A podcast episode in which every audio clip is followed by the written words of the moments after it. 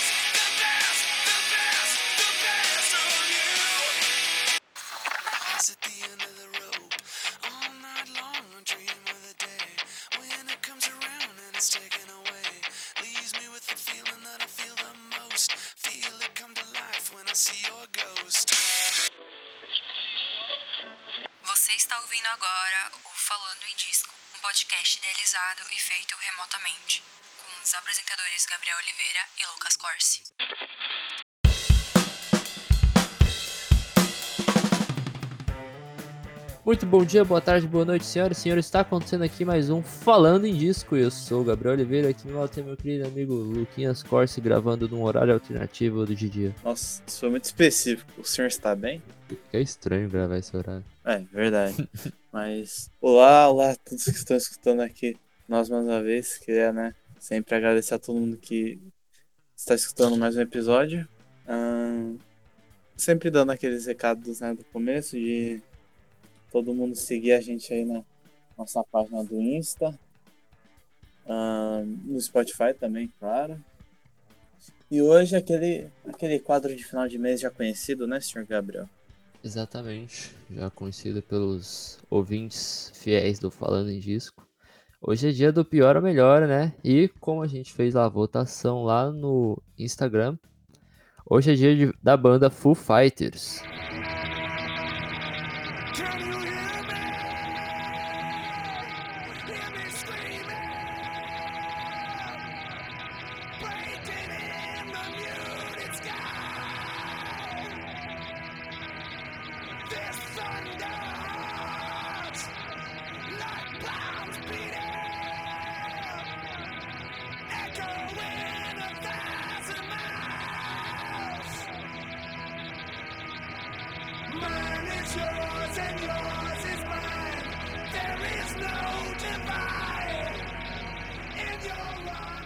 E aí, né? A gente. Foo Fighters. Chegamos a escutar o Foo Fighters pela primeira vez, né? Será que o vai ser o Wasting Light é o pior? Será? Não sei. A gente vai descobrir aqui nessa grande viagem que é o Foo Fighters, né? São o quê? 10 álbuns? Quase. 10 Acho mais, álbuns. 10, 10. 10 álbuns, 10 álbuns. Então vamos aí embarcar direto na discografia dos caras. Como a gente falou aqui, né? Do Nevermind, né? Então é um gancho que puxa já do Nirvana, né? Que a banda começou com Dave Grohl logo após o suicídio do Kurt Cobain ali, acho que em 94, eu acho que ele se matou. E a princípio o Dave pensou em deixar a música, né? E falar, tipo, o que, que eu faço da vida? Igual o Chris, o Chris Novoselic, que era o baixista do Nirvana, ele abandonou de vez, né? Ele não seguiu mais carreira musical. E uma curiosidade que a gente vai chegar, né? Que é no Wasting Light, o Chris Novoselic toca baixo numa faixa. E depois que a gente chegar, a gente fala mais disso. Mas, a princípio, o Dave não queria mais saber de música, né? Só que aí tem até um documentário bem legal dele, que eu não lembro qual que é o nome, que ele fala sobre essa questão tão delicada dele, né? E aí ele fala que, tipo, cara, a única coisa que eu sei fazer é música. Então ele foi fazer música, tipo, sem pretensão alguma, só pra meio que se livrar dessa dor da perda de um amigo, sabe? E foi aí que surgiu as, todas as músicas que tem no Foo Fighters, no primeiro álbum de 1995. Surgiu disso, e foi uma música que ele gravou tudo, ele produziu tudo sozinho. E a princípio ele não tinha nenhum, nenhuma, tipo, ambição de lançar isso. Ele só gravou e ele botou o nome Foo Fighters, que se eu não me engano o nome Foo Fighters vem de uma denominação de soldados da Segunda Guerra que eles usavam, os aviadores, né, usavam isso para falar sobre objetos desconhecidos, como OVNIs. E o, e o Dave Grohl sempre foi um cara meio doidão por OVNIs e vida extraterrestre, então ele colocou o nome Foo Fighters. E ele colocou esse nome justamente porque ele não queria ser lembrado como, ah, é a carreira solo do ex-baterista do Nirvana. E que foi algo que perseguiu o Foo Fighters começo muito, assim. Tem uns documentários deles falando, tipo, que ele entrava no show e a galera ficava pedindo, ah, toca Lithium, toca Smell Like Teen Spirit, sabe? Toca as músicas do Nirvana. E aí tem uma música, se não me engano, que tá no In Utero, que é Marigold, que é a única música que o Dave compôs totalmente pro Nirvana, né? Que todas as canções são assinadas pelo Kurt Cobain em si. E aí eles pediam pra, pro Dave tocar essa música também. E o Dave só tocou essa música, acho que no álbum ao vivo, Skin and Bones, que tem uma versão acústica dela. E aí ele gravou essa fita e ele mandou para uns amigos. E dentro desses amigos tinha um cara que era da Capitol Records. E aí ele falou pra lançar esse trabalho. Ele falou, não, vamos lançar isso aqui, vamos lançar isso aqui. E o Dave, não, você tá louco, vamos lançar isso aqui não. E acabou que lançou. E tá, não tem um grande hit nesse disco, não, mas eu acho que é um disco muito consistente. E que foi, tipo, algo que necessitava, assim, saca? Dele tirar pra fora aquele sentimento de dor que ele tinha, assim, em formato de música, assim, sabe? Assim, mano, se você for parar pra Pô. pensar o primeiro álbum, é tipo. Meio que o Dave tentando achar sua própria sonoridade após Nirvana, sabe? Tanto que ele, Com tanto certeza. que ele até é. consegue. E não só isso, como isso também é quase denominado como, tipo, meio que. ah, um lançamento, tipo, um lançamento pós-grunge, assim, tipo. Foi após o fim do Nirvana, assim, que tudo que era um pouco mais relacionado ao alternativo ao grunge foi considerado pós-grunge, sabe? Porque é, se você for ver, Sim. tipo, o Fartes é, é tipo. ah, tipo, o Nirvana é o Ying e o Foo Fighters é o Yang, sabe? Tipo, é um. Tipo, se o Nirvana era mais tristão assim tal, o Foo é tipo a resposta a isso, sabe? Então já Sim, buscava é. uma mensagem mais diferente, mas com uma sonoridade um pouco semelhante. E é, um é o primeiro álbum da banda e, na minha opinião, um dos melhores também. Tipo, eu acho ele consistente e, e eu acho que ele agrega muitos ah, muitas influências do alternativo dos anos 90 que tava crescendo ali. Showgaze também, né? Shoegaze, um alternativão mesmo, tipo, a lá os Radiohead da vida. Mas. É, o Radiohead, real mesmo. Lembra? E. É um bom álbum, mano. É, eu acho que é uma. Meio que uma pérola perdida da banda, porque eu acho que é o único álbum que não tem, tipo, hitzão, sabe, da banda. Sim, é. A música mais Tipo- escutada, que é Big Me, tem 51 mil reproduções. E aí você pega, tipo, um dos maiores hits dele, que é, sei lá, Walk, que tem mais de 174 milhões de reproduções, sabe? Sim, tipo, É uma parada parece, muito maior. parece que esse é, tipo, o álbum menos escutado, sabe? Sim. pelos fãs, mesmo sendo um bom álbum. Tipo, acho que seria uma descoberta interessante se todo mundo desse uma chance. É uma sonoridade que eles não voltam nunca mais, né, na real. Sim, sim. É ah, uma banda que, tipo, ela vai mudando muito dentro do alternativo do hard rock e do, do pós-grunge, né? Então, tipo, É, com certeza. como como esse aqui, como uma resposta ao Nirvana de criar um novo som e ser um projeto original e ser uma resposta também ao Nirvana, é uma coisa que a gente não vai ver. Ne- Nem no próximo álbum, que também é um ótimo álbum, tipo, a gente vai ver isso, a gente vai ver uma coisa diferente já, tá ligado? É real, ele já. Ele sempre tentou se distanciar do Nirvana, né? Tanto em colocar o nome não colocar, tipo, ele poderia. O Dave Grohl poderia muito bem lançar isso como uma carreira solo do Dave Grohl, né? Mas ele já sempre tentou se distanciar ao máximo, porque o nome dele estava ligado ao Nirvana, né? Então em tudo aqui já percebe que tem um distanciamento. E uma parada que eu vejo muita gente que é fã do, do, do Foo Fighters. Sempre quando tem uma música triste, sei lá, My Hero, I Should Have Known, ou é, ah, é música sobre o Kurt Cobain, sabe? Música sobre o suicídio do Kurt Cobain. Nem sempre seja isso, sabe? E é uma parada que eu percebo que persegue muito o Dave Grohl, sabe? Mano, eu acho que o. Mesmo que o. Mesmo que eu, pessoalmente, prefira o Nirvana, tanto de som quanto inovação, mano, posso afirmar claramente que Nirvana é uma coisa e Foo Fighters é outra, tá ligado? Tipo, Sim, é. O Dave quando- nunca se prendeu à imagem do Nirvana. Exatamente, tipo. se- Quando eu vou escutar Nirvana, né? Sempre penso ali no Nirvana, no- no- nas composições e tal, no- nos três ali, no trio. quando você escutar Foo Fighters, Nirvana não vem à cabeça, sabe? É tipo um pensamento muito distante. Tipo, na verdade, pouca, escutando toda essa discografia, acho que talvez nenhuma vez eu fiquei tipo, nossa, isso aqui é a lá Nirvana, tá ligado? Sim. E mesmo se foi, foi uma coisa bem, tipo, passageira, tá ligado? Não é uma coisa que ficou, tipo, nossa, ó, aquilo lá é muito Nirvana. Tanto que eu nem falei com você, porque eu não, não achei mesmo, tá ligado? Então acho que Ah, se diferenciar do que tinha feito sucesso e conseguir fazer um novo sucesso em cima disso, há uma grandeza, assim, que, que o Dave conseguiu conquistar. Tipo, conseguir fazer um sucesso em cima do seu sucesso anterior e ainda ser totalmente diferente, tá ligado? É, com certeza. E a gente chega no segundo disco, né? o Foo Fighters rendeu umas boas vendas, principalmente, né? Pra galera descobrir que tinha o Dave Grohl.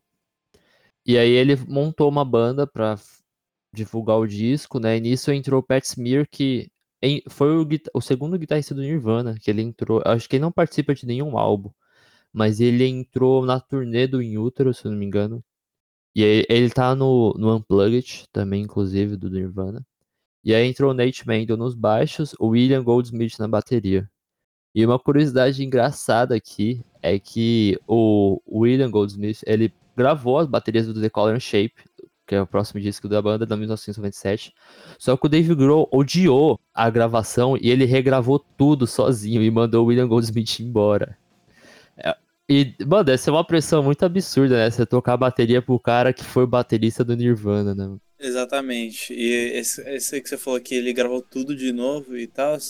Tanto que se você for ver os créditos do desse primeiro álbum, tipo, tá tudo no Dave Grohl, né? Você já viu? Sim, é, só tem, acho que ele é o primeiro disco que não é produzido só pelo Dave Grohl, né? Ele tem a produção do Gil Norton, mas a maioria do resto foi tudo o Dave ainda que fez. Sim. E é uma parada que eu acho que a gente consegue perceber que ele vai dando um pouco mais de liberdade para os outros membros criar. Tanto que o Foo Fighters começa a mudar mais a sonoridade. O The Color Shape tem uma sonoridade um pouco mais diferente, mas ainda é como se fosse um filho do primeiro disco, né? Do Foo Fighters ainda. Só que é um filho um pouco mais crescido, assim, mas ele vai mudando aos poucos, né? Porque eu acho que ele vai dando mais liberdade para os outros membros criar mesmo. Concordo, concordo. O The Color the Shape é, tipo. É meio. Tipo, acho que é um dos únicos, assim, que, tipo. É, é diferente do primeiro, mas, tipo, você vê que.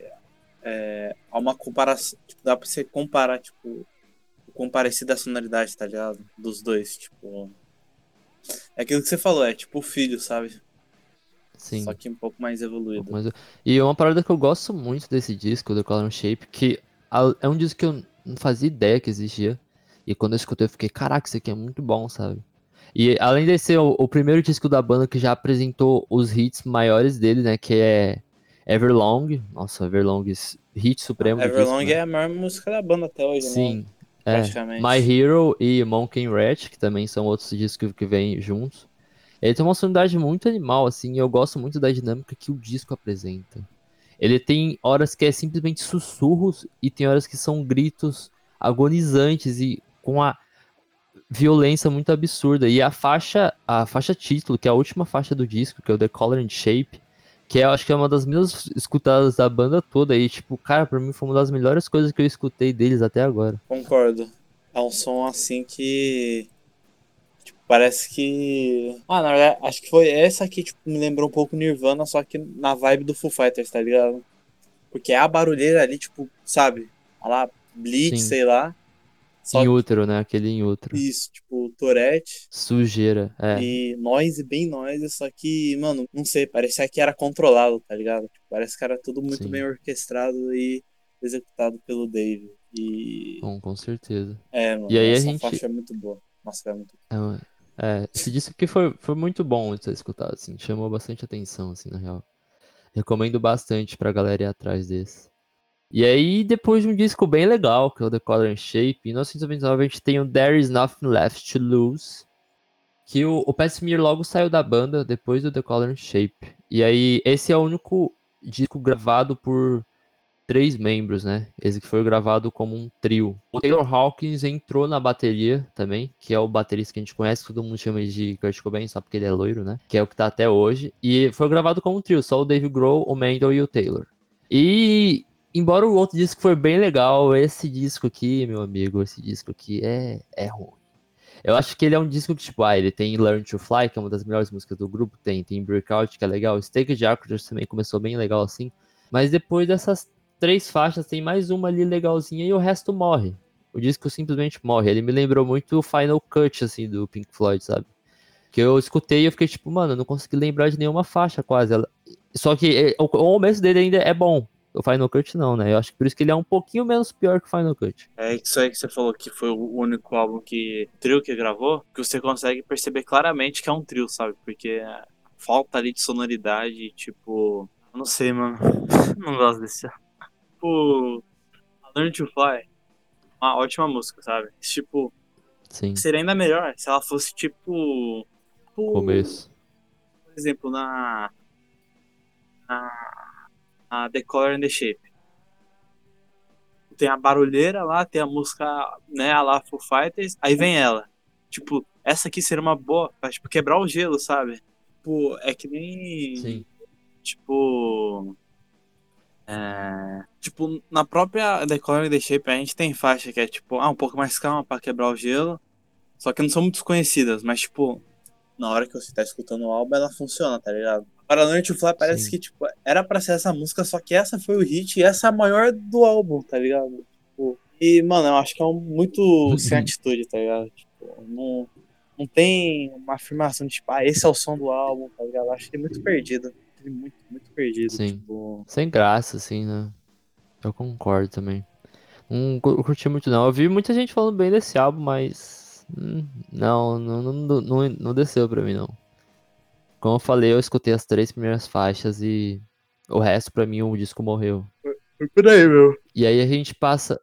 E a gente passa em 2002. ahn, a banda. te- esse disco aqui demorou um pouco pra sair, porque eles começaram a gravar em 2001. E aí eles tiveram umas desavenças criativas, né? E aí nisso o Dave Grohl foi fazer uma pontinha lá no Queen of the Stone Age, ainda fez turnê com os caras e tal. Muita gente achou que o Foo Fighters ia acabar, né? Por causa disso. Mas aí ele voltou. E aí eles terminaram One by One, que foi o próximo álbum da banda em 2002. E ele quase que ele viraria um There's Nothing Left to Lose. que Tem um começo muito bom e um final meio assim, né? Mas eu ainda acho que ele, balan ele balanceia um pouco melhor. Ele tem uma identidade melhor, desde a capa até as suas músicas. Eu acho que ele consegue cadenciar tudo isso bem. E eu acho que talvez é um dos discos que tem as faixas mais pesadas da banda, que é All My Life, Law, Tired of You. Tem uma pegada bem mais aquele rock pesado, meio introspectivo e até sombrio, assim, mais ou menos, sabe? o tipo, tava começa com All My Life e Low. Pra mim, só esses dois já é melhor que o último álbum completo, tá ligado? There is nothing left to lose completo, mas, enfim. Pra mim, tipo, tô isso no There is nothing left to lose, sabe? Uma coisa mais, tipo, é o som, sabe? Tipo, afirmar o que você tá tocando, tá ligado? Uma verdadeira identidade, assim. E curiosidade que, mano, no Spotify só tinha a edição expandida e O Lucas Corsa escutou trocentas mil faixas. é, tipo, tinha umas cinco faixas depois que acabou, aí eu fiquei tipo, "Ah, esse álbum não é muito bom não. Ele não tem fim, sabe? Tipo, ele só não acaba. Sim, Aí eu fui ver depois que, tipo, que ele era pra estar acabado. Eu pensei que a versão expandida ia vir só com duas faixas a mais, que era a live, a- que são duas faixas ao vivo, né, no final. Mas não, vem com Sim. mais. Não sei se essas ao vivo, mais cinco faixas que tipo, tiraram. Aí. É... pô, depois que eu soube disso, até falei pra você, ó, escuta até a comeback, que é a última mesmo. E, tipo, re- realmente pensando assim, tipo, se o álbum acabasse na comeback, ia acabar muito melhor do que aonde eu terminei, tá ligado? Então, sim. repensei Sim. um pouco, então acho que essa, eu tinha voltado, tipo, médio ali, tipo, médio pra ok, aí aprender um álbum bom, assim.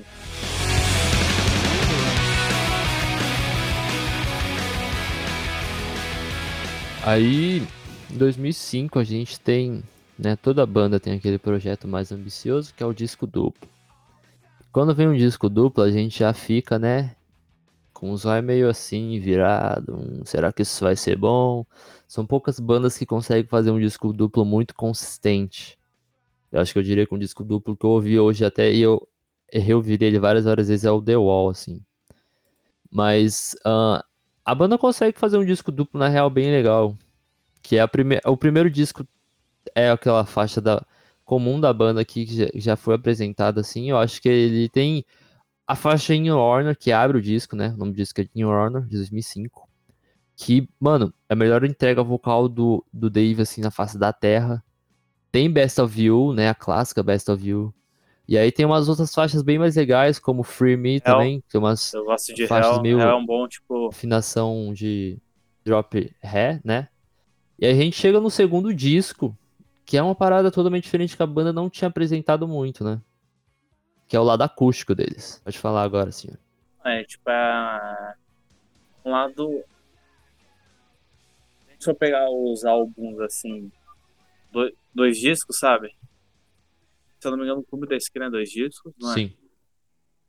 Wall também. Ah, Gabriel não escutou, mas Soundtrack for the Álbum Blind. branco. Todos os álbuns, White Album, sim. Todos os álbuns que, tipo. ah, é, é porque, bom, o White Album é assim, mas é que ele não é assim encaixado no exemplo que eu agora. Mas, tipo, todos esses que eu falei, o, o The Wall, o Soundtrack for the Blind e o. Se for pegar, por exemplo, o Clube da Esquina, o. Jack for the Blind e o The Wall, são, tipo, são álbuns que são muito completos porque o dois discos meio, meio que, tipo, são parecidos, sabe? tipo, né? uma linearidade assim, sabe? Ou, tipo, por exemplo, o Clube da Esquina, que é a mesma sonoridade ali e tal, o Ziló que quer contar uma história, Soundtrack for the Blind, que é tipo um aglomerado de partes, assim, que lembrar das coisas assim da sua vida e tal. Ah, E aqui é, tipo, é uma coisa totalmente, muito, totalmente diferente do outro, tá ligado? Sim. Isso é muito arriscado, assim, de você fazer.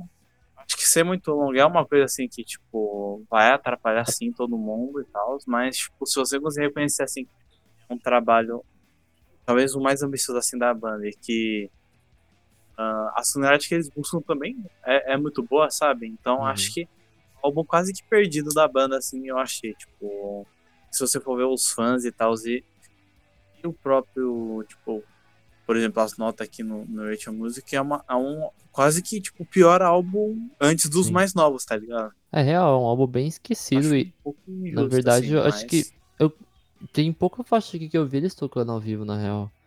Só tem Best of You mesmo, que se tornou hits do álbum, assim. Mas é um disco muito bom, na real. Principalmente as faixas acústicas. Virginia Moon é um bossa nova ali, mano. Razor, que fecha o disco, assim, é uma parada muito legal.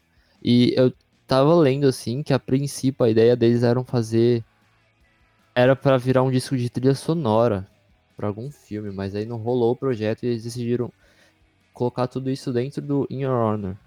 E desse disco surgiu o disco ao vivo, né? Que é o Skin and Bones. Que eles decidiram fazer uma turnê acústica. Bones. E nesse disco aí é a primeira vez que aparece Everlong na versão acústica. Que foi tipo uma música que se tornou mais, mais famosa do que a própria na versão original, né? Que eles tocam até em show, assim.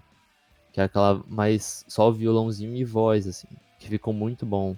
Também tem outras faixas legais da banda, como My Hero e a própria Best of You, tudo na roupagem acústica. E que mostrou que o Foo Fighters não sabe só, só berrar e tocar guitarras altas, né? Eles também são muito bons com uma pegada meio acústica, assim. E eu acho que isso é uma parada bem legal, assim, que é quando você percebe que aquele músico, ele é completo mesmo, que é quando você dá um violão na mão dele, né? Que ele consegue fazer umas paradas muito incríveis. Mostra a diversificação da banda também, né? Com faixas acústicas, assim. Inclusive, é esse é um álbum que o Dave toca bateria, né? Em algumas das faixas. No caso, na segunda faixa na nona do primeiro disco ele toca bateria. Caralho, essa daí eu não sabia, hein? Informação interessante. Sabia dessa, não. Acreditado aqui. Ah, da hora. É, Então, algo possi É, algo que a gente poderia imaginar, né? Tipo, porra, Dave Grohl, né, velho? aquilo que eu tinha falado do The the Shape, que tipo, na mesma música fizeram, tipo, calma, e do nada barulheira. Aí aqui eles pensaram, tipo, que tal a gente fazer, tipo, um lado só nós e um lado só normal, calmo, Sim. tá ligado? Um álbum só Lembra o Death Grips, né? com tudo disso. Ele faz isso. Você já falou desse álbum um milhão de vezes. Ah, o, é, o, ah, lembrei. Isso, nossa, também esse é outro que também é, encaixaria, acho que é o The Powers That Be, que primeiro lado é full, tipo, eletrônico, sample de papel da Bjork. E o lado 2 é tipo full rock barulheira, assim. Sim. Isso que se completa assim muito. No mesmo caso. E aí a gente chega pro. Calma aí, eu perdi a conta aqui. Que já tá no quinto. 3, 4, 5, A- 6. agora é o sexto. Sexto. Sexto disco da banda. Echo, Silence, Patience and Grace. V- Vamos falar rapidinho desse aí. vamos falar rápido desse disco aqui, né? falar O rapidinho disco desse tem uma favor. produção do Gil Norton de novo, lá do segundo disco da Colin Shape, mas ele não apresenta a mesma sonoridade do segundo disco, totalmente não. Escutando o disco assim, tem The Pretender, né? Todo mundo já cansou de ver esse clipe um milhão de vezes, escutar essa música aqui é uma faixa muito boa, Let It Die também, que é legal. Mas aí depois o disco morre e acho que eles tentaram reproduzir um pouco mais esse lado acústico nesse, nesse disco, assim, você Uhum. percebe que tem algumas faixas mais acústicas, com umas introduções mais calmas, né? Lembrando um pouco do, do lance do, do up and down que tem no, no The Color Shape, né? Que vem aquela calma, depois aquela barulheira. Mas não funciona, mano. Não funciona, não. Tipo, eu acho esse disco muito chato. Tipo, muito, muito chato mesmo. Tanto quando eu escutei ele, eu fiquei tipo, acaba, acaba logo, por favor, sabe? O começo veio de Pretend Let It Die, você fica, caraca, que incrível. E depois você fica, acaba, não, por favor, acaba. E foi isso que eu senti, mano, no disco quase todo. Porque o resto do álbum é tipo o título faixa, né? Longo caminho à frente. Long road to run. Então, nossa, esse álbum é ruim, mano. Não diria totalmente ruim, mas ele é chato, assim, chato mesmo, sabe? Entediante, tá ligado? É tipo, só, porra, é, tem The Pretender, mas, tipo. Tá, eu acho que eu gosto um pouco de, da, da penúltima, but honestly, mas, tipo, acho que só, sabe? É tipo, mano, não sei, mano. Tipo, logo vindo do In Honor, mano, a ausência aqui de, de atitude da banda é. Nossa, cê é louco. Muito ruim, mano. Dá não. Eu tava pensando, eu tô pensando melhor, mano. Acho que é um álbum assim. Nossa. Vou até atualizar aqui o, minha lista, porque, ó, não sei, mano. Esse álbum aqui, tipo, não foi, tá ligado? Eu achei. Concordo, concordo. E aí vamos passar Nossa. rápido dele aqui, né? O disco que a gente esquece que existe, assim. É, é muito engraçado que depois de um disco muito ruim, a gente tem em 2011 um dos mais cultuados da banda que, Quatro anos, de... né? Quatro anos depois. Quatro anos depois que todo mundo fala, meu Deus, esse disco é muito foda, o melhor disco do Foo Fighters, é o Wasting Light, lançado em 2011, produção do Butch Vig, que produziu Nevermind, ah, e ele é, já marca a entrada do Pat Smear de volta pra banda, né, que é o guitarrista lá do começo, e mano, esse disco é muito foda. Foi o- quando a gente começou a escutar a discografia do, do Fighters, eu já tinha escutado esse disco, e eu já gostava dele pra caralho, assim, tipo, mano, muitas músicas fodas. É, tem Walk, que é quase que bate de frente com Everlong, né? Tem hits muito foda, tem lados B muito foda também. É tudo muito foda. E gra- esse disco foi gravado na garagem do Dave Grohl. Foi tudo gravado em fita, tudo analógico. Tem um documentário bem legal chamado Back and Forth, que eu acho que tá disponível no Netflix. que Ele conta sobre esse processo e é bem divertido, assim, que às vezes eles estão gravando guitarra. E como ele tá gravando na casa dele, tem hora que a filha dele vem e fala, tipo, ah, papai, eu quero ir pra piscina. E aí ele larga a guitarra e vai lá com ela pra piscina, sabe? É umas paradas bem divertidas, assim. E ele também tem, acho que na faixa Should Have Know, tem o Christian Navasali tocando baixo. E foi a primeira vez ali que você consegue ver, tipo, a reunião de três ex-membros no Nirvana numa sala, assim. É uma parada, acho que contém uma nostalgia, assim, muito grande. E, tipo, mano, esse disco aqui é facilmente um dos melhores da banda, assim, na minha opinião. Esse aqui é tipo a volta da banda, assim, tipo, quase, né? Tipo, ah, tipo, tirando assim a nossa opinião, assim, porque o pessoal não tinha gostado muito de Honor, é com os Grace Pest também.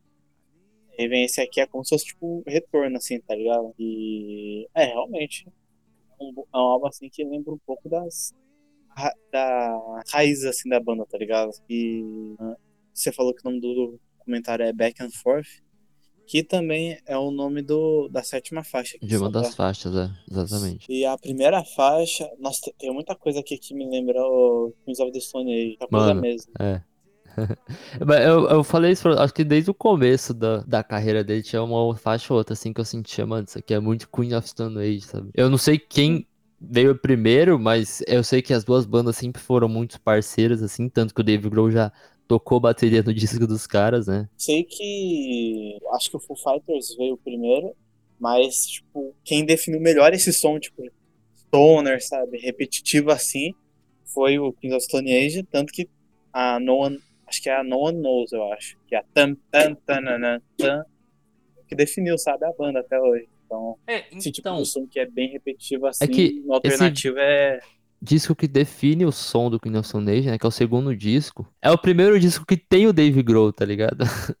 Sim. Aí você fica tipo, ah, quem se inspira em quem, tá ligado? E aí, né, Tem tipo, Bridge Burn, que é uma excelente faixa. Tem White Limo, que é a barulheira ali. Tem Walk, que é o Walk, né, mano? se eu não me engano, eu não sei se eu tô errado, mas tem uma, acho que é o Art Lemon que tem o, o Leme tocando baixo, eu acho, eu não sei.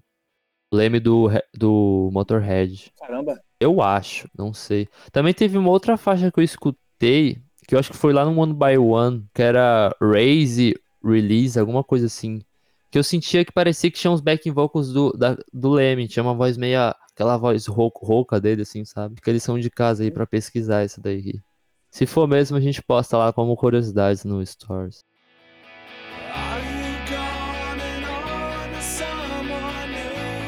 E aí a gente chega em 2014, né? A banda tinha anunciado um hiato em Wishing Light, mas logo eles voltaram. E acho que tem uma. Desde o In Your Own, assim, a banda já começa a tentar buscar sonoridades novas, né?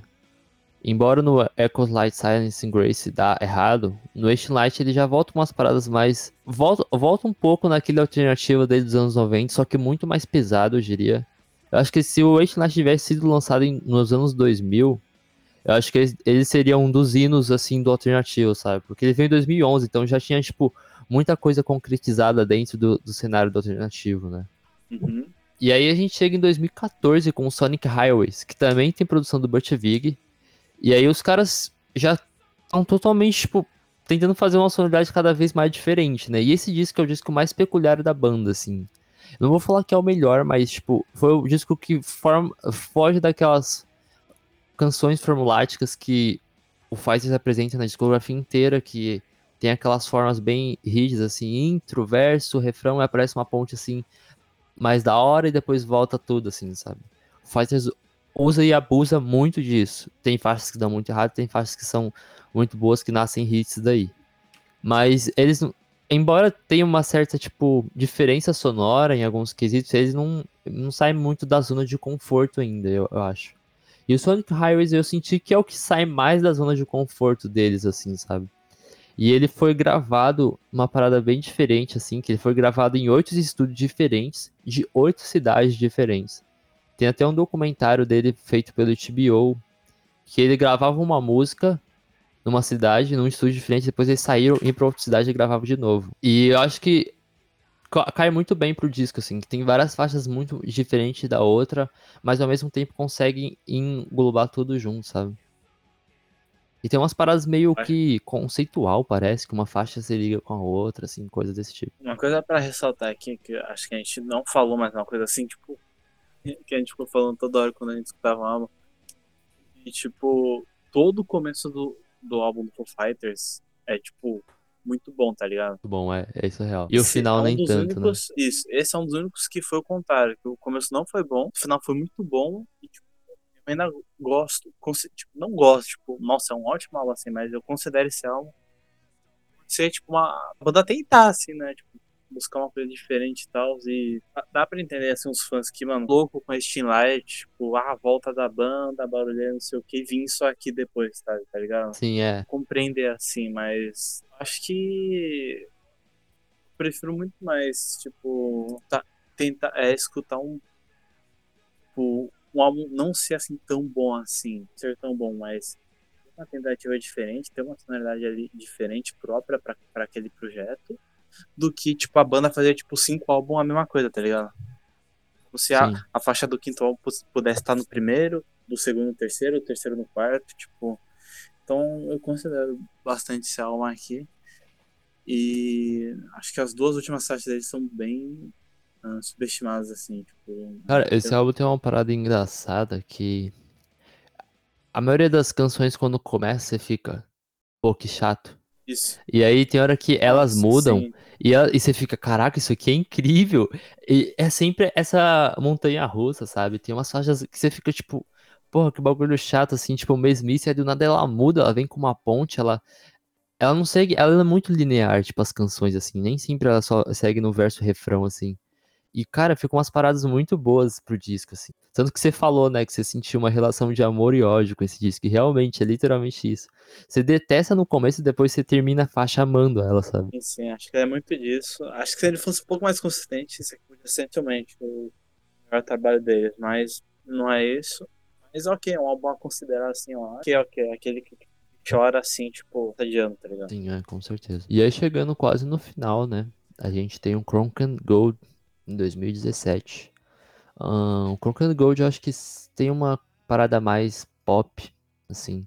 Dá pra ver que eles absorveram um pouco mais desse pop, principalmente do indie também. Tem muitos elementos aqui. E, né, a banda já chama um tecladista, o Remy Jeff. Eu não sei qual é o lance dessas bandas que começam a colocar tecladista no, na sonoridade deles. Mesma coisa aconteceu com Red Hot Chili Peppers, né? E vocês sabem que eu odiei. Mas, é, esse disco aqui, é, eu não acho ele ruim, igual, sei lá, o There's Nothing to Lose, o Silence Patience lá, mas é, você consegue perfeitamente ver que a banda tenta uma sonoridade totalmente diferente do Sonic Highways de tudo aqui, mas nem tudo funciona assim. Eu, novamente ele começa bem, né? E desanda do, do resto pro final, assim. Crooked Gold, que é uma faixa que me chamou a atenção, ela chama atenção, assim, mas não é uma faixa incrível, assim, ela só chama atenção porque tem uma parada bem diferente ali, mas eu acho que ainda é um do, não um dos piores, mas também um dos melhores. Ele fica ali no meio, assim, mais ou menos, assim, coisa assim, sabe? É tipo isso. É, eu não sei porque esse álbum tem uma aspira que no final dela tipo, sempre tem um coisinha a mais, tipo um pianinho, uma frequência de rádio, uma Ah, vozinha é, assim. tem a, a Sunny Days, né? Que aí do nada começa a vir uns teclados, assim, parecendo música concreta, a próxima. assim. Acho umas que é isso. bem- é, bem Thunder, extremas, isso. né? Essa. É a Sunny Tem Days. várias outras músicas do E- álbum que, que, tipo, tem essas inclusive- brisas, tá ligado? Tipo. É, Não é a conceito. Sunny Days é a única faixa que não é o Dave que canta. É o Taylor Hawkins que canta, que é o baterista da banda. E quem toca a bateria nessa faixa é o Paul McCartney. Nossa, que aleatório. Sim, rolês aleatórios feitos por Foo Fighters, tá ligado? aleatório. É tipo o single do Kanye, que tem a Rihanna e o Paul McCartney, tá ligado? Enfim. Não, mano, é um, um rolê tipo, what the fuck. É uma obra assim que tipo, também, também tenta sonoridade diferente e tal, mas só não vai, mano. Tipo, é um dos poucos. Tipo, mano, é obra que não tem muito pra, pra falar, tá ligado? Tipo. Não foi, tá ligado? Ele demora pra andar pra frente, né? Aham. Mas. E uma curiosidade é que o, Sonic Highways não tem um hit também, né? Não tem aquela faixa hitada. Eu acho que ele consegue funcionar muito melhor. Assim como o primeiro álbum também não tem um hit, ele funciona totalmente bem como um álbum ao todo. O Cronked Gold tem a Skyler Neighborhood e o Run, que se tornaram, tipo, os hits da banda, mas ele não funciona como um todo, né?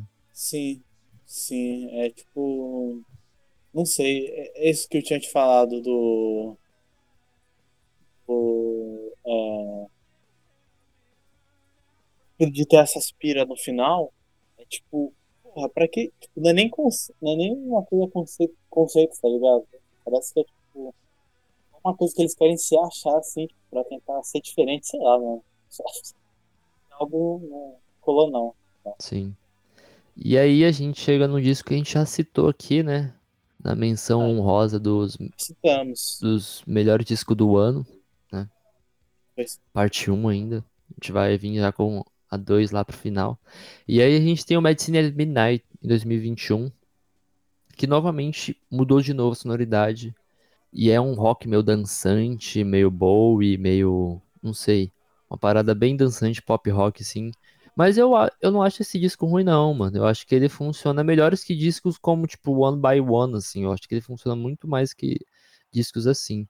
Não é melhor, assim, mas, tipo, é um disco bom, um disco legal pra escutar, sabe?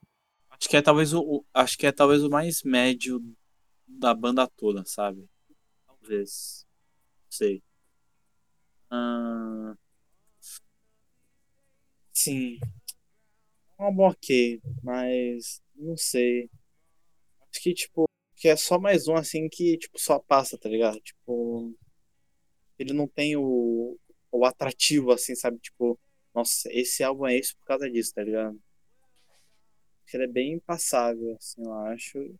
Mesmo eu gostando muito da primeira faixa. A primeira faixa é muito boa mesmo. Mas tem Ah, eu esqueci o nome dela. War, é, alguma coisa War, não é? É Make on Fire. É, acho que é isso. Fire. Essa, É Make on Fire. Dessa pra frente, Ah, tem umas faixas. é- Eu, eu escutei ele de novo, assim, tem umas faixas legais. Shame, Shame também é Shame. legal. Waiting on a War também volta é pra bacana. aquilo que o começo da banda é excelente, mas depois dá uma caidinha, tá ligado? Já acabamos aqui, eu acho. Ah, é, a gente acaba. Eu não acho que seja tão ruim a metade, o resto dele, não. Eu acho que é legal. As últimas duas faixas são um pouco ruimzinhas, mas até a sétima ali são bem legais. E a gente chega aqui no final, né? Do, do Fu, dos lutadores do Fu. Eu acho que foi um podcast um pouco mais rápido, né? Principalmente porque a gente não se conectou tanto com o Foo Fighters como rolou com outras bandas, né? Tinha bandas que o Corte se conectava mais e eu menos, e tinha, e, né, e eu, tinha outras que eu se conectava mais e ele menos. E nessa aqui eu acho que nenhum dos dois se conectaram tanto com o Fighters, embora tenha faixas que, tipo, eu acho que eu vou escutar mais vezes, assim, porque eu realmente gostei, mas não foi aquilo como um todo ficar, tipo, caralho, o Foo Fighters é incrível, sabe? De escutar, assim. Não absorvi tanto E disso. sim, acho que diria que é isso aí mesmo. E ah, sei lá, acho que dá pra ter sido melhor, assim, principalmente nessa fase do meio. Tipo, terceiro ao, ao Wasting Light, acho que acho que essa era a oportunidade, assim, tipo, tirando o In Your Honor. Acho que era tipo a oportunidade perfeita assim da banda de arriscar uma coisa totalmente fora assim, e aí se firmar como uma banda diferentona e tal, mas não sei, eu acho que acho que é um potencial ali que não foi não foi feito, tá ligado? Eu acho, pela banda. Mas ah, não, foi legal. Foi legal. Ah, teve, pou- teve poucos assim que era ruim, tipo, nossa, é ruim mesmo. E a maioria que era médio barra Nenhum nível Sim. Maguma. e a maioria que era ruim, mas tipo, tava tentando buscar uma coisa diferente, assim, aceitável. Teve bons, né? Teve bons, teve bons. Então, ah, já, já, já- quer falar aí já, Gabriel? Só seu ranking aí? Ah, vamos pra lista aqui, né, mano?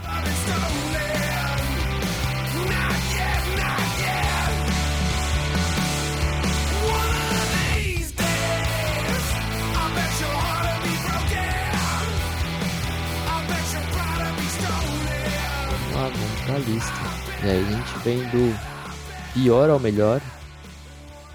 E pior álbum do- meu do Foo Fighters é o Echo Silence, Patience and Grace. Né? Não, desce. E aí, competindo junto com ele, tem o There's Nothing Left to Lose. Eu acho que eu coloquei o There's Nothing Left to Lose como penúltimo pior, assim, né? Justamente porque ele tem umas faixas mais legais que eu curto. E é uma pena o Echo Silence and Patient Grace estar em último, tendo The Pretend no, no disco. É uma pena mesmo. E aí, seguindo o fio da meada aqui, em oitavo tem o Concre- Concrete Gold. Em sétimo, Medicine at Midnight. Não, minto, minto. Eu, tro- eu vou trocar isso aqui. Em sétimo tem o One by One. Em sexto tem o Medicine at Midnight.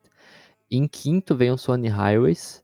Em quarto, o In Your Honor. Terceiro, segundo, The and Shape. Em primeiro, Wasting Light. Sim, a minha lista é do pior ao Wasting Light. E se você for ver, é, se for pegar do Gabriel e a minha, a estrutura é a mesma. Tipo, se, se você for pegar, tipo, meus três primeiros, meus quatro do meio e os, os três últimos, pô, sempre vai ter os mesmos álbuns ali, só que em po- posição, tipo, diferente. Tipo, um na frente ali. Então, achei muito semelhante, assim, o que a gente montou aqui e tal. Um, eu ia botar. E acho que foi o primeiro do pior ao melhor que É, a gente concordou também tão acho, bem, né? Acho que não teve nenhum álbum que a gente, tipo, por exemplo. eu- o- que eu achava que ia ser isso é o In Your Honor, tá ligado? Porque eu tinha gostado, só que eu achei que você não ia gostar, só que você também gostou, então né, acabou nos conformes ali. Acho que foi o único que a gente, tipo, uma posiçãozinha acima ou abaixo não faz muita diferença, mas não teve nada tipo. Uh, Rubber Soul, não falaremos aqui, senão eu Putz. maluco. Ahn, tá, em décimo aqui, na última, There's Nothing Else to Lose, eu acho que esse é o pior. Ah, eu, eu mudei, eu mudei, porque no meu, de... no meu dep, mano, eu lembrei que o Patience and Grace é, é ruim. E aí eu deixei esse em nono. Christian Gold em sétimo. Medicine at Midnight em sexto, tá certo? Ah, Sonic Highways em quinto. One by One em quarto. Tá errado. Eu pulei. Tá certo? Ó, Medicine Décimo, pulou nono, oitavo, sétimo. Volta, Isso não volta, tá certo, ó. There's no Vigilance décimo. Christian Gold é, Equals. Emancipation em nono. Christian Gold em sétimo. É de... Não, não, o com o Christian Gold é, oi- é oitavo. Oitavo, oitavo, tá certo. Agora sim. Medicine at Midnight em sétimo. Nick Highways em sexto. Aí, agora sim. One by One em quinto. In Your Honor, quarto. Fighters, terceiro. Wasting Light em segundo. E The Color and the Shape em primeiro. É, principalmente por causa da última música, eu acho que eu É bem parecido, né? Os primeiros quatro primeiros. que por causa da última música ter esse em primeiro. Tava difícil de escolher Wasting Light e The Crown and the Shape, mas acho que o The Crown and the Shape é uma Uhum.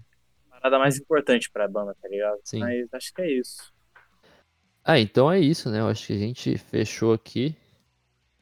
Banda Full Fighters. ah, a gente quase tá seguindo meio que quase com uma ordem cronológica, né? De, do pior ao melhor, que a gente começou lá dos anos 70, passou pro os 80, e aí veio mais 90, assim, né? Mais atual um pouco, Full Fighters. Mas aí a gente tá procurando trazer artistas mais diferentes, né? Pro rolê. Então, fiquem ligados com a gente nos próximos Falando em Disco. Posso encerrar? De campeão. Então, nos vemos no próximo Falando em Disco.